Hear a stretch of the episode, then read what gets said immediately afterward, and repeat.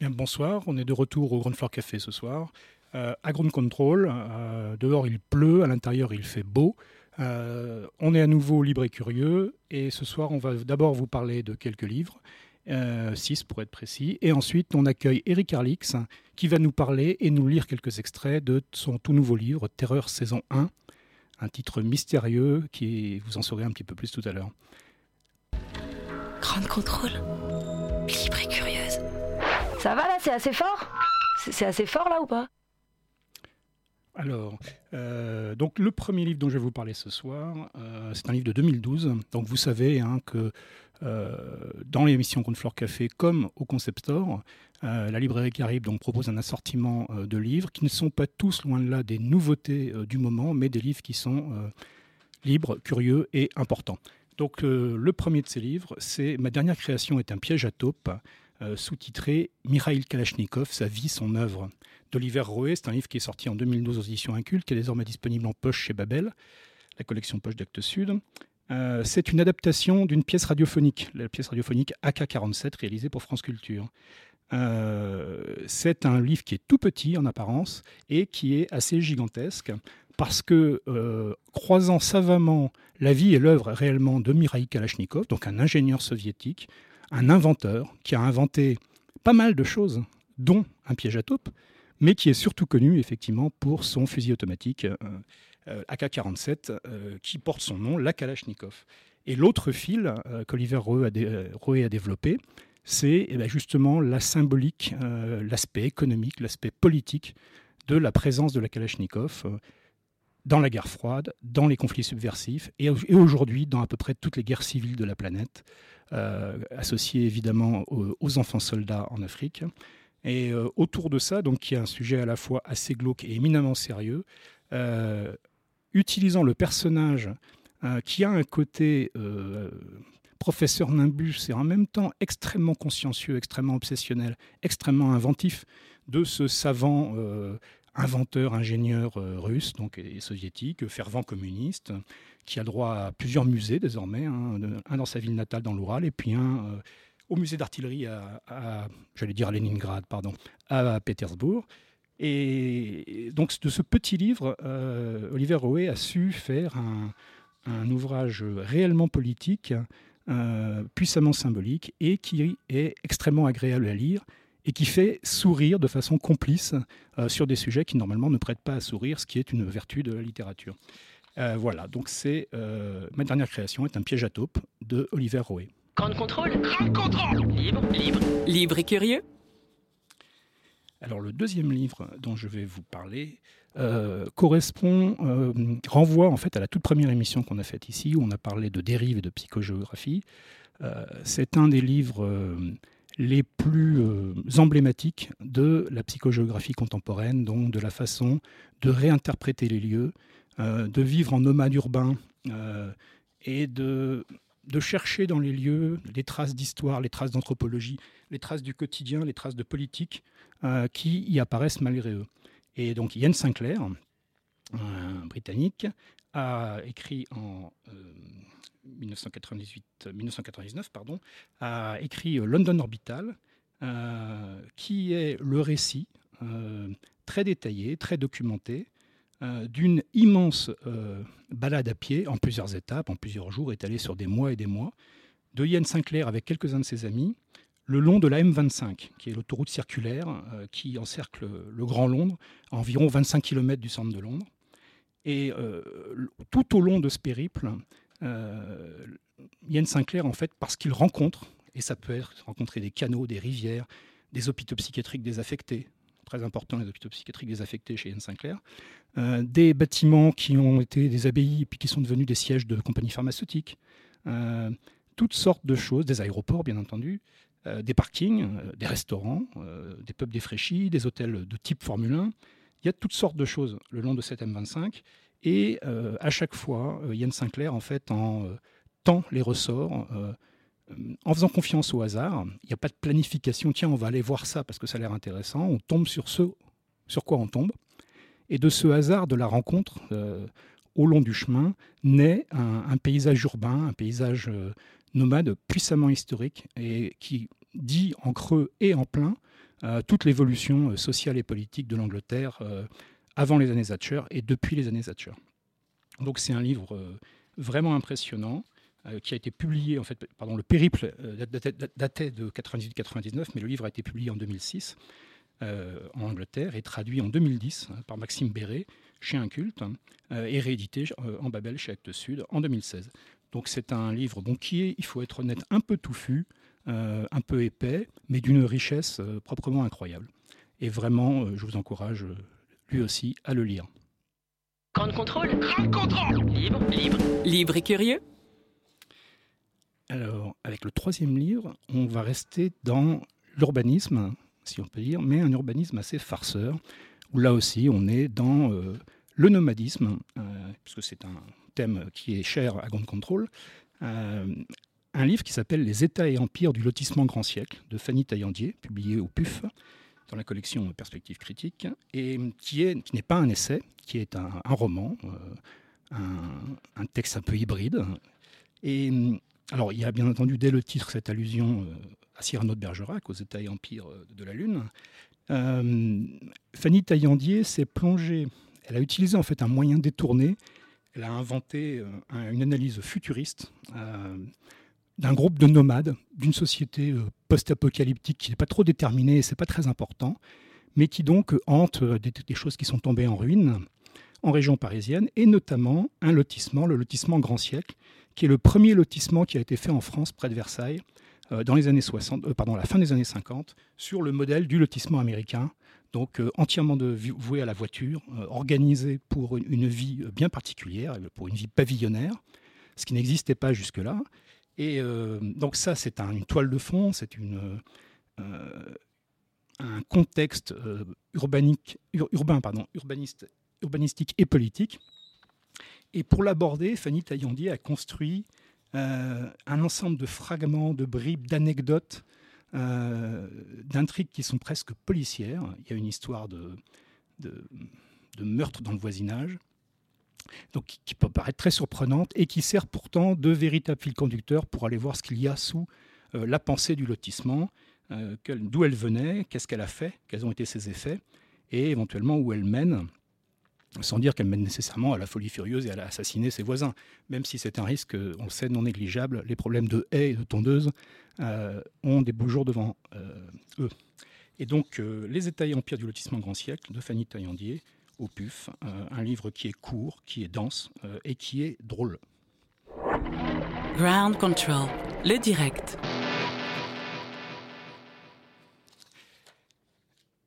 Alors, alors quatrième livre, c'est un grand classique.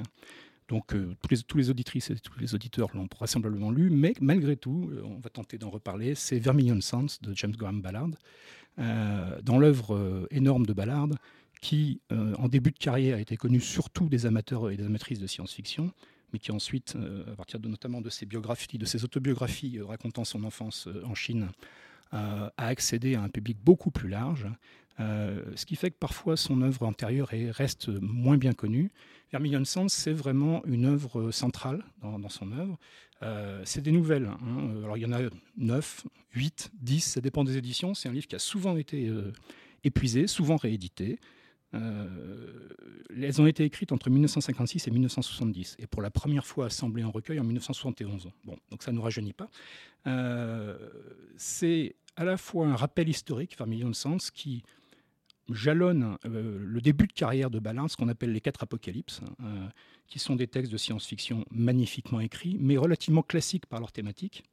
Euh, et juste après la foire aux atrocités, 1969, donc qui, qui, emmène Ballard vers une exploration beaucoup, plus, beaucoup pardon, bien différente, plus radicale, plus sombre, qui débouchera quelques années plus tard sur la célèbre trilogie de béton, donc Crash, encore plus connue depuis qu'elle a été euh, adaptée par David Cronenberg, euh, L'île de béton et puis IGH, Immeuble à grande hauteur, en 1975.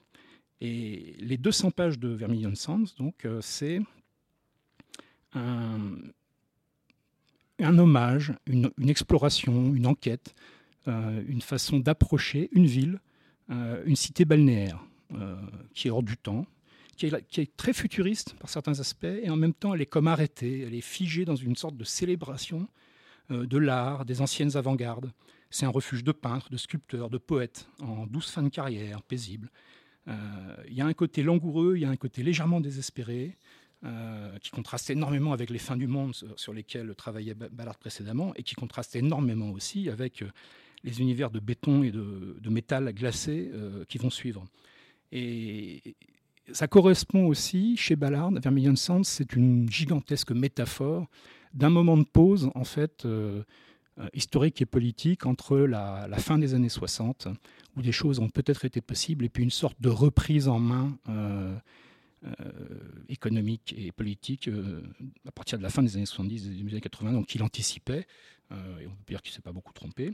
Euh, alors c'est un texte qui, euh, qui est là aussi qui a l'ampleur de, des grands qui ont écrit dans les années, début des années 70, comme John Brunner, Norman Spinrad, euh, voire Ursula Le, Guin, Les Dépossédés, sont des, textes éminemment politiques, très puissants, et pourtant qui baignent dans une espèce de douceur, d'ironie, d'humour. Il y a, des choses très étonnantes qui se produisent dans cette ville. À propos d'art, euh, à propos de à quoi ça sert exactement l'art, euh, qu'est-ce que ça peut apporter, qu'est-ce que ça ne peut pas apporter, euh, les contradictions qu'il peut y avoir entre les artistes hein, à l'intérieur d'eux-mêmes. Et Vermilion Sens, c'est aussi un recueil qu'on peut lire, relire au fil des années et qui change. beaucoup de textes font ça, mais Vermilion Sens peut-être plus que d'autres, qui change en fait avec l'évolution de la lectrice ou du lecteur de façon parfois très spectaculaire notamment parce que le regard de l'art que, porte Permignon de Sand, c'est très évolutif, très euh, à facettes, euh, assez complexe, euh, sans se réfugier dans la glose, dans, la théorisation, mais en restant dans l'immédiateté, dans le ressenti, et avec toujours un petit clin d'œil légèrement ironique, en fait, qui, et mélancolique, qui irrigue en fait ce recueil très très beau. Vous êtes bien sûr Radio Grande Contrôle.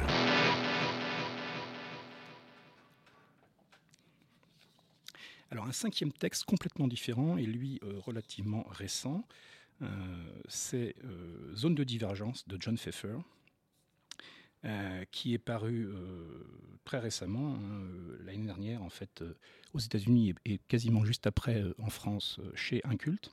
Alors je me perçois que j'ai choisi beaucoup de livres incultes ce soir, c'est un pur hasard, hein. il n'y a, pas il a, rien de, qui nous lie à cette belle maison.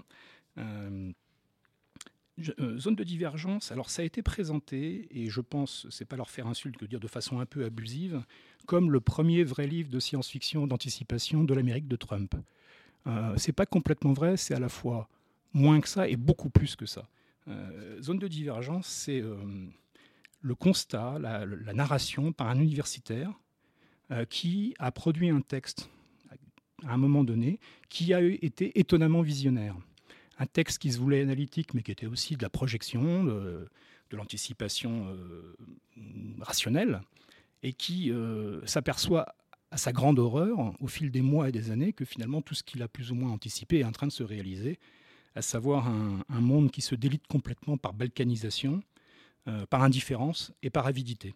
Alors si ça vous rappelle quelque chose, c'est que ce contre quoi il s'agit bien entendu de se battre au quotidien, chez Ground Control comme ailleurs cet universitaire, et là, je vais vous donner un gros spoiler, sa confession, parce que c'est une confession, il a quand même très honte, parce qu'il a un peu peur d'avoir fait de la, prophétie autoréalisatrice, d'avoir contribué, d'avoir donné des idées à des gens sur, tiens, c'est comme ça qu'il faudrait s'y prendre si on voulait.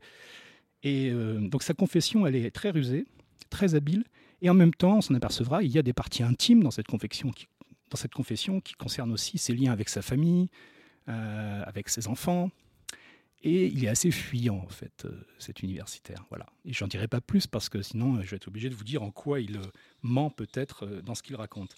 En tout cas, c'est passionnant parce que c'est complètement irrigué de politique contemporaine, d'histoire récente et d'histoire un peu plus ancienne, de géopolitique, de géographie, d'économie, avec beaucoup d'exactitude. John Pfeffer est vraiment quelqu'un qui euh, le reste du temps, quand il n'écrit pas des, romans euh, un peu étonnants comme celui-là, est lui-même un universitaire euh, respecté qui écrit dans des revues extrêmement sérieuses. Donc, mais qui a su, dans ce roman, se dégager en fait de la contrainte de l'essai et faire quelque chose de. Alors là, je ne vais pas dire amusant, faut pas exagérer, mais en tout cas quelque chose de, très étonnant, de, qui fait à la fois réfléchir et qui en même temps souligne de façon parfois burlesque en fait certains effets de, réel d'aujourd'hui qui sont sinon proprement effrayants. Donc John Pfeffer, Zone de divergence chez un culte, un grand livre. Grand contrôle, radio libre et curieuse. le dernier livre pour aujourd'hui, il en faut parce que sinon on va dire une émission euh, Café sans un seul livre de poésie, euh, c'est pas possible. Et donc voilà un livre de poésie. Euh, c'est Soleil Gazoil de Sébastien Ménard qui est paru chez Publinet il y a deux ans. Soleil Gazoil, c'est Soleil Gazoil, c'est un un texte assez étonnant qui recompose et qui transmute d'une manière complètement différente une somme de périples, de, raids, de, de parcours menés par euh, l'auteur, Sébastien Ménard, avec un certain nombre d'amis, d'amis à géométrie variable, qui correspondaient à des, choses qui sont presque pulsionnelles. Il s'agissait de prendre la route euh, avec des voitures d'occasion bricolées ou ce qu'on trouve, euh, des locations pas chères, et de partir un peu n'importe où autour de la Méditerranée. Donc il y a une bonne partie du décor qui est les Balkans. Il y a une bonne partie qui est le Liban, la Syrie, une partie qui est le Maghreb. Et euh, c'est une sorte donc de sur la route, hein, mais qui orbite autour de la Méditerranée, euh, dans l'asphalte, dans le carburant, dans la poussière, dans la rencontre d'humanité en train de se perdre ou en train de souffrir, mais avec toujours ce côté très étonnant d'un sens du partage et de la fête euh, et pas de la fête dans des villas luxueuses à Marbella, hein, plutôt le contraire, la fête improvisée sur un coin de piste syrienne ou un coin de piste au Kosovo, euh, où on fait des, grillades dans les champs euh, avec les gens qui sont là, on fait griller quelques tomates, quelques côtes d'agneau, si c'est la grosse fête, et on boit, on chante, on discute, dans, mélangeant un peu toutes les langues qu'on connaît. donc il y, a un côté très routard, oui, très Kerouac 40 ans plus tard, mais adapté à un contemporain complètement éclaté. Le pourtour de la Méditerranée, effectivement, c'est pas euh, l'Amérique des années 50 hein, euh, actuellement. Et là-dedans, il y a une espèce de ferveur en fait que dégage en permanence le, la phrase en fait de Sébastien Ménard, euh, qui est une phrase souvent courte, donc c'est en vers libre, hein, c'est pas c'est pas des alexandrins, mais c'est quelque chose qui mêle. Et il y a un clin d'œil dedans, même si ça n'a rien à voir avec la production d'Eric Harlix qu'on écoutera tout à l'heure. Mais on, cite beaucoup de villes en fait dans Soleil Gazoil, des villes qui sont euh, celles qu'on parcourt, celles dont on, vient, celles où on voudrait aller mais on n'ira peut-être pas. Et euh, il y a une mise en scène en fait euh, de la Méditerranée d'une façon très très proche du terrain, de la poussière et de la route. Et c'est donc un, livre très étonnant que je vous encourage absolument à lire. Et donc, avant la pause musicale, je vous rappelle donc que ces six livres, comme 200 euh, autres, sont tous disponibles au Concept Store de Grande Contrôle, bien entendu, et n'attendent que votre appétit de lecture, et sont également disponibles à la librairie Caraïbe, au 129 rue de Charenton, à deux pas d'ici.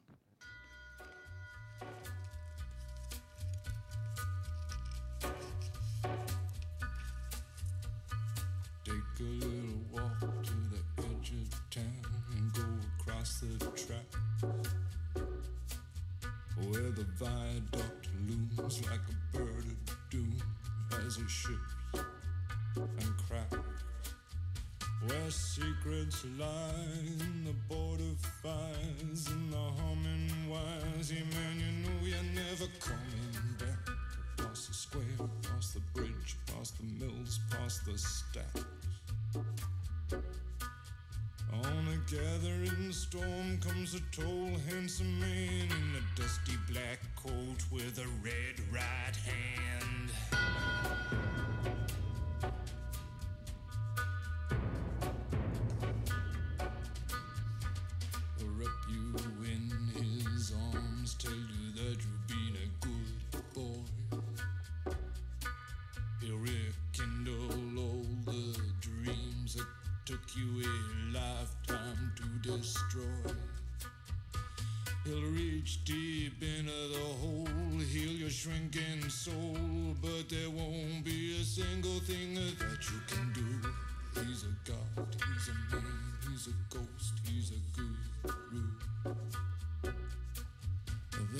Whispering his name through this disappearing land, but hidden in his coat is a red right hand.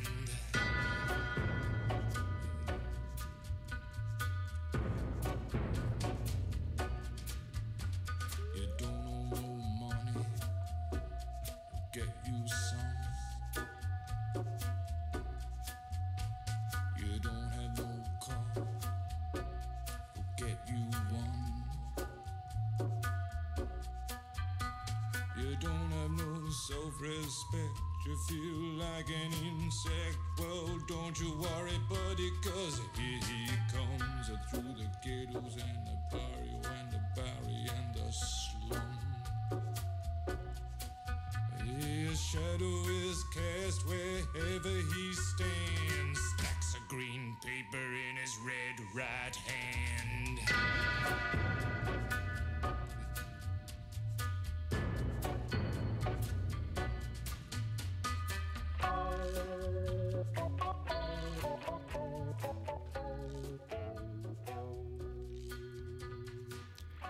Voilà, vous aurez reconnu Nick Cave. C'était un petit clin d'œil à notre euh, émission de- d'il y a 15 jours. On était en compagnie euh, euh, de Nick Cave par la pensée et par sa biographie et par ses romans.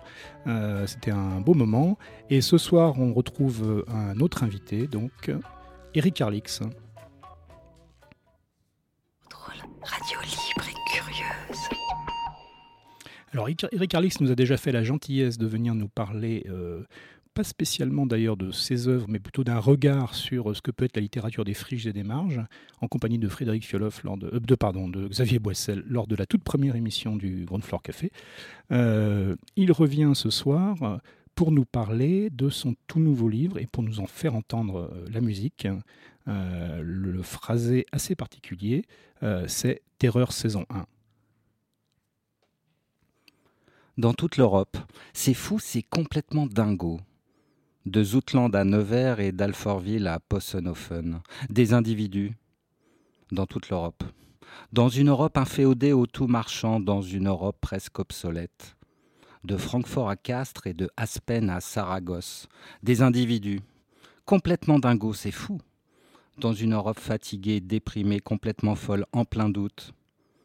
De Lannion à Stockholm et de Madrid à Mulhouse dans une Europe ravagée par des problèmes climatiques insolubles et par des plans de restructuration qui ne marchent jamais. C'est complètement dingo, c'est fou.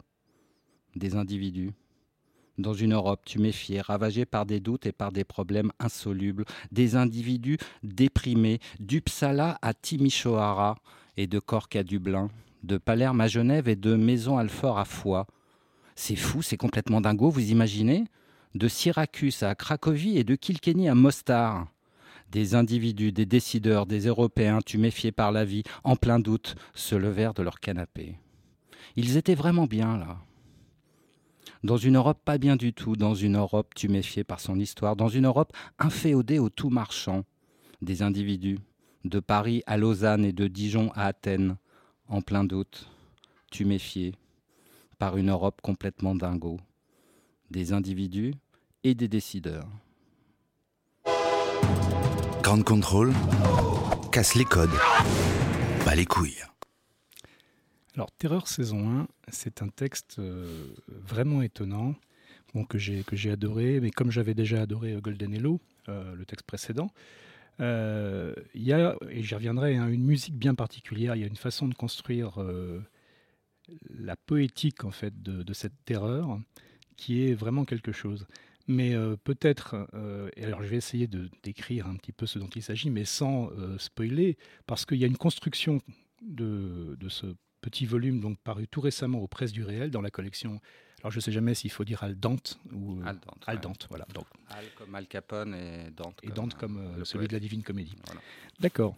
Et, et donc, dans cette collection Al Dante de- des presses du réel, Terreur saison 1 a une construction où il commence par y avoir un certain nombre de chapitres où des phénomènes se passent, des phénomènes qui impliquent un certain nombre d'individus, comme le disait Eric Harlix dans cette euh, introduction, euh, des individus qui se mettent à faire des choses euh, bizarres, contre, nature économique et politique du, présent, euh, des choses inattendues. Alors on, on songe peut-être à, par exemple, des choses qu'on a pu euh, voire évoqué par Nathalie Perbonne dans Rêve Général, quand les gens se mettent à ne plus vouloir contribuer à la machine économique, ou chez Jérôme Leroy, quand les gens entrent dans des processus d'effacement et de disparition.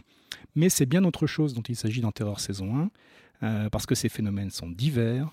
ils sont effectivement, et c'est comme un, une ancienne, comme un slogan qui revient. Il y a beaucoup de questions de musique et de choses qui reviennent en fait dans Terror saison 1. Euh, ça concerne toute l'Europe, ça concerne des dizaines et des dizaines de villes en Europe de façon simultanée.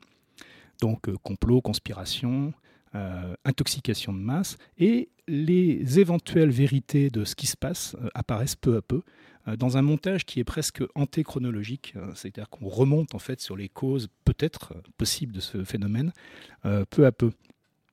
Euh, et, ça, j'y reviendrai tout à l'heure.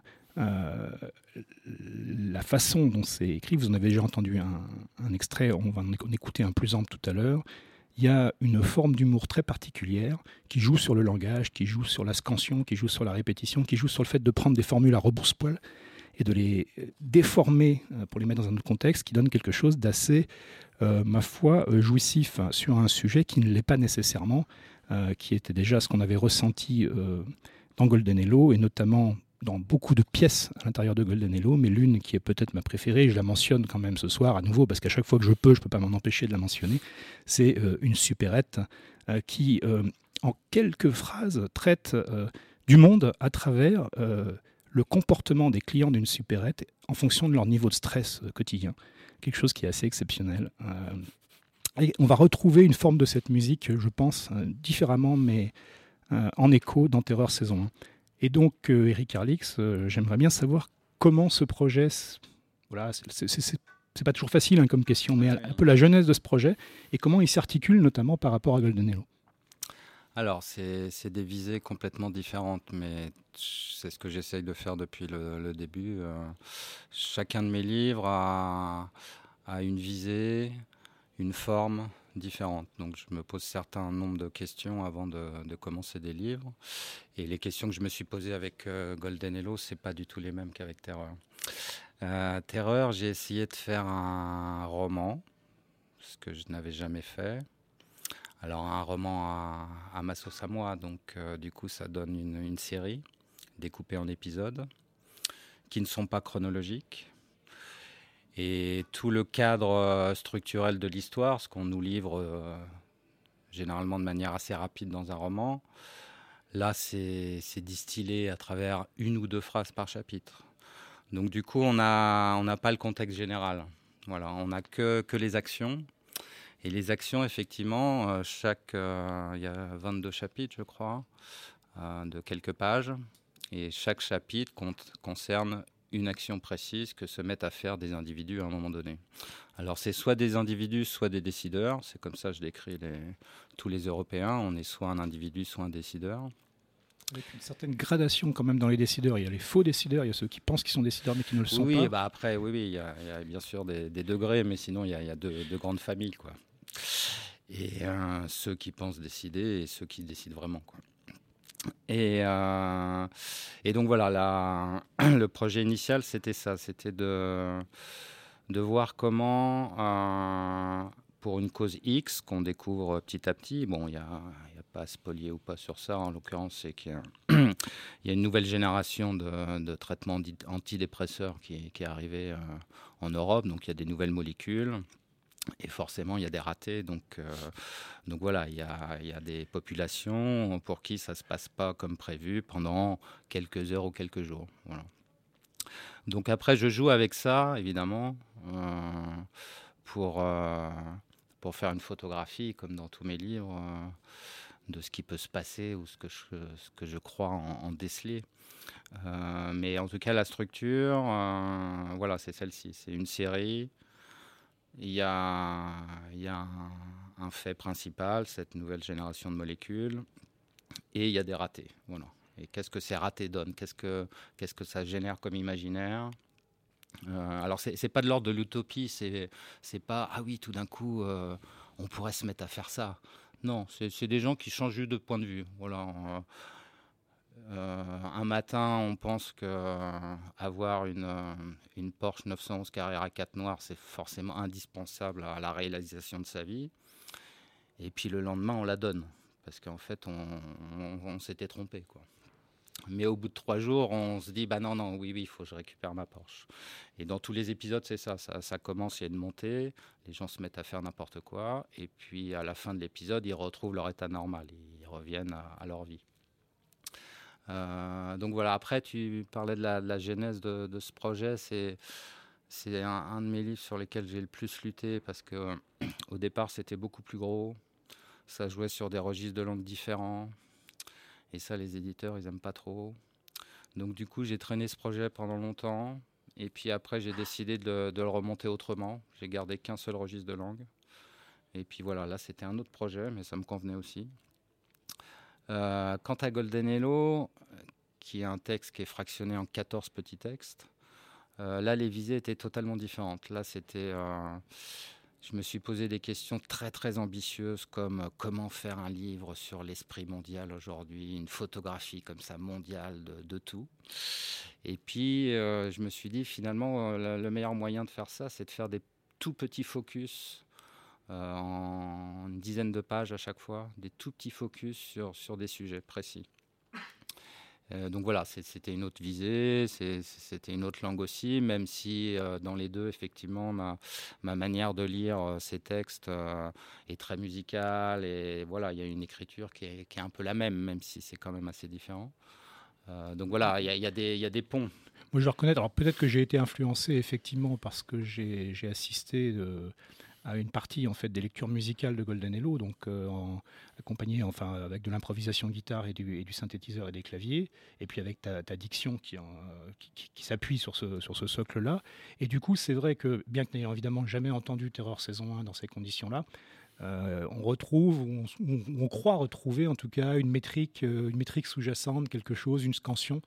Et il y a vraiment une. C'est comme ça que j'écris, mais, mais je ne lis pas tous mes livres. Il y a des livres où, où la langue que je visais se prête pas à l'addiction, à l'oralité, euh, et du coup, ces livres, je ne les lis jamais. Et puis d'autres qui sont vraiment construits comme ça, et du coup, le, fait de les porter sur scène, même avant qu'ils paraissent en livre d'ailleurs, ce qui était le cas pour Golden Hello, euh, là, oui, là, c'est vraiment nécessaire, ça, rentre dans le cadre du projet.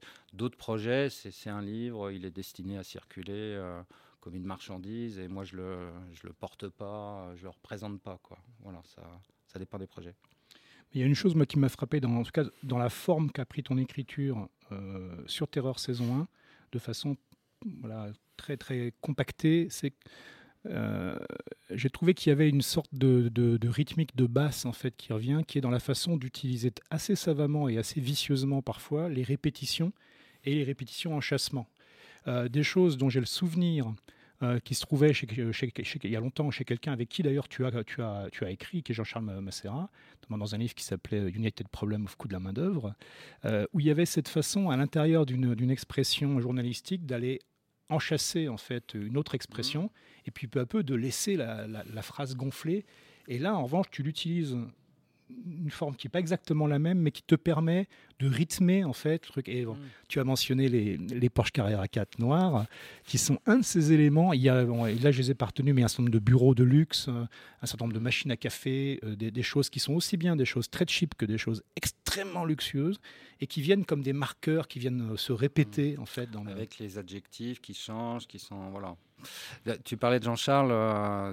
bon, on a des, évidemment des des sujets qui nous intéressent tous les deux. C'est pour ça qu'on a écrit un livre ensemble, parce que c'est lui, il appelle ça la langue de l'ennemi. Moi, j'appelle ça juste les, neuf langues, comme, euh, tel que le définissait Orwell. Mais euh, c'est cette idée que, de toute façon, avec euh, la langue du libéralisme, on perd l'imaginaire. À force de, matraquer des concepts, des formules, on perd des mots, on perd les concepts et donc on perd de l'imaginaire. Dans une autre proportion que le libéralisme, c'est ce que faisaient les nazis. Euh, on se souvient de Klemperer, justement. Voilà, le livre de Klemperer. Et, et du coup, là, dans Terreur, moi, j'avais ça aussi en, en tête, c'est-à-dire qu'une formule à un moment donné, euh, comme je sais pas une chaîne d'information continue, voilà, c'est quelque chose qui existe. Mais quand on le met sans cesse en parallèle avec d'autres éléments, et ben, tout ça, on peut en faire quelque chose et on peut voir un peu ce que ça génère ou ce que ça génère pas du tout comme imaginaire. Donc là, voilà, dans Terreur, il y a beaucoup de, textes qui sont construits euh, sur ce principe-là. Je crois, je crois qu'on va l'entendre dans quelques instants et moi, c'est une de, ces choses qui m'a frappé, c'est la façon dont tu euh, euh, assembles, sans qu'on en voit les coutures, en fait, dans ces différents épisodes de la saison 1. Euh, différents registres de vocabulaire qui sont tous marqués au fond, au saut, effectivement, de la nouvelle langue euh, libérale, qu'ils soient dans le registre très sérieux, très économique, très analytique, qu'ils soient dans le registre au contraire du cool, mais du cool marchand euh, ou marchandisable, ou qu'ils soient dans le registre de l'abandon, du repli, de, l'exclusion, mais également réintégrés à la façon des chaînes d'information continue, etc. Et il y a cette façon dont ce langage devient authentiquement terrifiant et, justifie totalement le titre de, la série parce que euh, il y a un aspect euh, d'un rouleau compresseur qui prend plusieurs visages, y compris des visages très. J'aime beaucoup, enfin, une qui, qui rythme Terreur saison 1, c'est euh, ils sont vraiment bien là. Et ça a un côté, à la cinquième ou sixième fois qu'on le lit, ça commence à, faire, être vraiment atroce et à faire vraiment peur. Quoi. Ah, ils sont vraiment bien là. Ils sont en train de péter les plombs, de faire un truc qui est à la fois anti-système et complètement, euh, on, l'a dit, euh, qui, a, qui, a, quand même des, des raisons un peu chimiques. Euh, donc c'est très bizarre. et ah, puis... Ils ne font pas que des trucs anti-système. Non, non, non, pas, hein, du tout. Des fois, ils vont juste à la plage en, hiver, où, hmm. ils achètent, il leur faut une histoire de l'art absolument. Donc tout le monde se précipite dans les librairies pour acheter des histoires ah bah, Oui, les 350 000 gombriches euh, écoulées en Europe en, quelques jours, ça impressionne effectivement, surtout un libraire. Hein, et il y a un mot, euh, et après je pense qu'on va écouter un, extrait de Terreur saison 1, il y a un mot qui m'a vraiment frappé parce que c'est un mot qu'on utilise relativement rarement et qui, euh, qui prend une étrange beauté dans Terreur saison 1, c'est le mot tuméfier, qui est peut-être l'un des mots les plus utilisés. Mmh pour rythmer. Et euh, qu'est-ce que tu peux nous dire sur tu méfier Je peux rien dire sur un mot comme ça. C'est des fois il y a des des évidences quoi j'ai pas j'ai pas cherché le mot le toi ça n'a pas été l'occasion d'un travail je veux dire c'est arrivé comme ça je l'ai utilisé après justement, si, tu l'as remarqué, c'est justement parce qu'il est, il est adapté. Quoi. C'est, euh, là, dans l'intro, c'est, euh, une Europe tu méfiais, mais c'est aussi les gens, mais ça peut être des choses plus légères aussi. Enfin, c'est... Donc, est-ce que tu nous lirais Alors, je vais vous lire l'épisode 1. Vous êtes bien sûr Radio Grande Contrôle.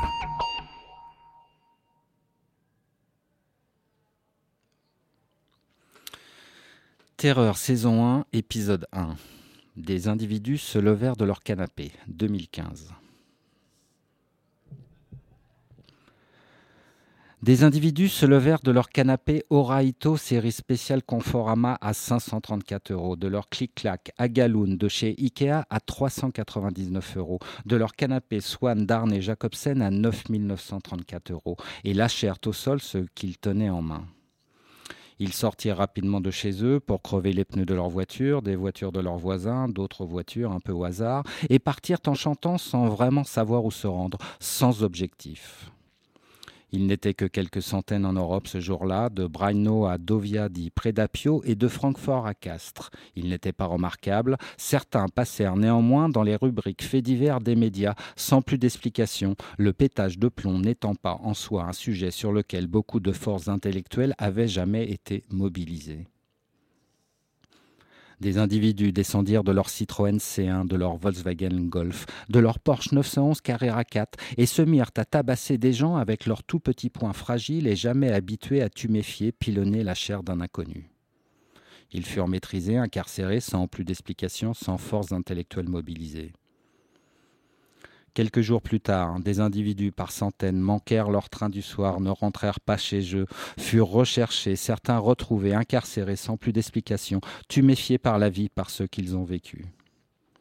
Dans les jours qui suivirent, de jeunes individus achetèrent en masse de fausses identités sur le net, vautrés dans des canapés en chantant et sans objectif des individus empathiques jusqu'au bout de la nuit, devinrent ces jours-là subitement infâmes, insultants et totalement arrivistes. Ils rigolaient à tue-tête sans plus d'explication. Certains passèrent dans les rubriques faits divers des médias sans force intellectuelle. Des individus célibataires totalement isolés en race campagne se levèrent au milieu de la nuit pour se rassembler sur des places de petits villages voisins et entamèrent des discussions avec objectifs et visées. Ils ne rentrèrent pas chez eux, le phénomène intéressait les médias, il fallait se mobiliser, se lever du canapé, du net, prendre sa voiture et filer pour couvrir un sujet sur lequel le pétage de plomb n'était pas en soi une explication satisfaisante. Des individus dans toute l'Europe, de La Haye à Vilnius et de Sarajevo à Saint-Malo, se mirent en pause quelques minutes, quelques heures, souvent sur des canapés, sans vraiment savoir s'ils devaient s'inquiéter ou pas de cet état, de cette petite agonie éphémère. Leur entourage paniquait en pleine nuit, sans vraiment savoir s'ils feraient la une des faits divers. Des individus jusqu'à ce jour pas remarquables, pas arrivistes, se levèrent de leur canapé, lâchant boissons, chips et chaînes d'information continue pour partir en chantant en race campagne, où ils croisèrent des journalistes mobilisés, leur Citroën C1, leur Volkswagen Golf et leur Porsche 911 Carrera 4 recouvertes de boue des individus et quelques décideurs entamèrent des conversations au milieu de petits villages isolés, tuméfiés par la vie moderne sans plus d'explications et jusqu'au bout de la nuit. Ils rentraient ensuite chez eux sans crever de pneus, sans chanter à tue-tête. Ils étaient vraiment bien là des individus, quelques jours plus tard, tentèrent de mobiliser les médias sur des faits divers à peine remarquables. Il était question de fausses identités, de pneus crevés, de disparitions temporaires et inexplicables de personnes s'étant subitement levées de leur canapé Oraito série spéciale Conforama à 534 euros, de leur clic-clac à Galoun de chez Ikea à 399 euros, de leur canapé de Swan d'Arne et Jacobsen à 9934 euros des individus commencèrent à remarquer que certains faits divers ne pouvaient être en soi de simples pétages de plomb et tentèrent de mobiliser d'autres individus vautrés dans leur canapé en les, alertant sur des phénomènes, des attitudes et des vies modernes tuméfiées, mais sans succès. La vie moderne tuméfiée des individus n'étant pas en soi un sujet sur lequel beaucoup de forces intellectuelles avaient jamais été mobilisées dans toute l'Europe, des individus se levèrent de leur canapé, de leur Porsche 911 carré à 4, de leur maison en race campagne et commencèrent à ne plus avoir envie de leur petite agonie éphémère et tuméfiée. Ils repoussèrent également toute envie de s'inquiéter, de stresser, de prendre des antidépresseurs et de se projeter dans des occupations ne nécessitant aucune force intellectuelle vraiment très peu de temps après, et ce partout en Europe, des décideurs lâchèrent leur iPad Air, leur stylo plume Legrand de Mont-Blanc, leur discours managérial de motivation en cours, et se rendirent dans le parc le plus proche pour profiter de l'air frais, de quelques rayons du soleil, et entamer une pause non programmée la tête tuméfiée par des décisions auxquelles ils ne croyaient plus, la tête bourrée d'antidépresseurs. Ces décideurs restèrent plusieurs jours dans leur parc, ce qui généra faits divers, inquiétude des familles et attira de nombreux journalistes. D'autres décideurs optèrent quant à eux pour d'autres formules. Motivés, ils commencèrent à ne plus avoir envie de leur petite agonie éphémère et tuméfiée par une vie moderne sans force intellectuelle et sans plus d'explications des individus, déjà dans des parcs, aperçurent des décideurs en plein pétage de plomb, comme tuméfiés par la vie, et tentèrent d'entamer avec eux des discussions avec objectifs et visées. Des individus, habitués des parcs, commencèrent à alerter les médias sur ces individus en plein pétage de plomb, seuls ou en groupe. Certains rigolaient même à tue-tête, vautrés sur des bancs publics. Ils ne voulaient pas rentrer chez eux, ils voulaient profiter de l'air frais, de quelques rayons de soleil et entamer une pause non programmée. Le phénomène intéressait les médias, il fallait se mobiliser. Sur les chaînes d'information continue se multiplièrent les reportages sur des faits divers où l'on apprenait que de plus en plus d'individus généraient de nombreux faits divers. Des journalistes se levèrent de leur bureau Tana de chez Habitat à 650 euros, de leur bureau Titan de chez Conforama à 79,20 euros, de leur bureau USM Aller de chez Uber Moderne à 2500 euros et lâchèrent au sol mugs personnalisés, cigarettes électroniques et tablettes numériques. Ils sortirent rapidement de leur société pour se rendre au parking et crever les pneus de leur voiture pour ne plus partir en reportage couvrir des faits divers sans explication, des pétages de plomb pas si remarquables, des sujets sur lesquels beaucoup de forces intellectuelles n'avaient pas à être mobilisées. Commença alors une plus longue période sans faits divers concernant des individus ou des décideurs qui auraient pété les plombs, rigolé à tue-tête, entamé des pauses non programmées, seuls ou en groupe, et ce dans toute l'Europe, de Bratislava à Namur et de Hénin-Beaumont à Marbella. Grand contrôle. Grand contrôle. Libre, libre, libre et curieux. Voilà, donc c'était Terreur saison 1. J'espère que cet extrait vous donne à, vous met l'eau à la bouche. Hein. C'est un, un, texte assez extraordinaire, je pense, qui, qui, qui est marquant. Euh, et je vais utiliser un mot que j'aime pas trop utiliser, mais qui est quand même très, très juste là, c'est jubilatoire, parce qu'il y a une façon de mobiliser les ressources de la langue qui est assez rare. Euh, donc voilà, Eric Arlix euh, sera encore quelques, quelques moments à ground control au Concept Store, donc au milieu de l'espace. N'hésitez pas, si votre humeur y correspond, à venir lui demander une dédicace et éventuellement une lecture d'un autre extrait. Euh, ce sera avec joie.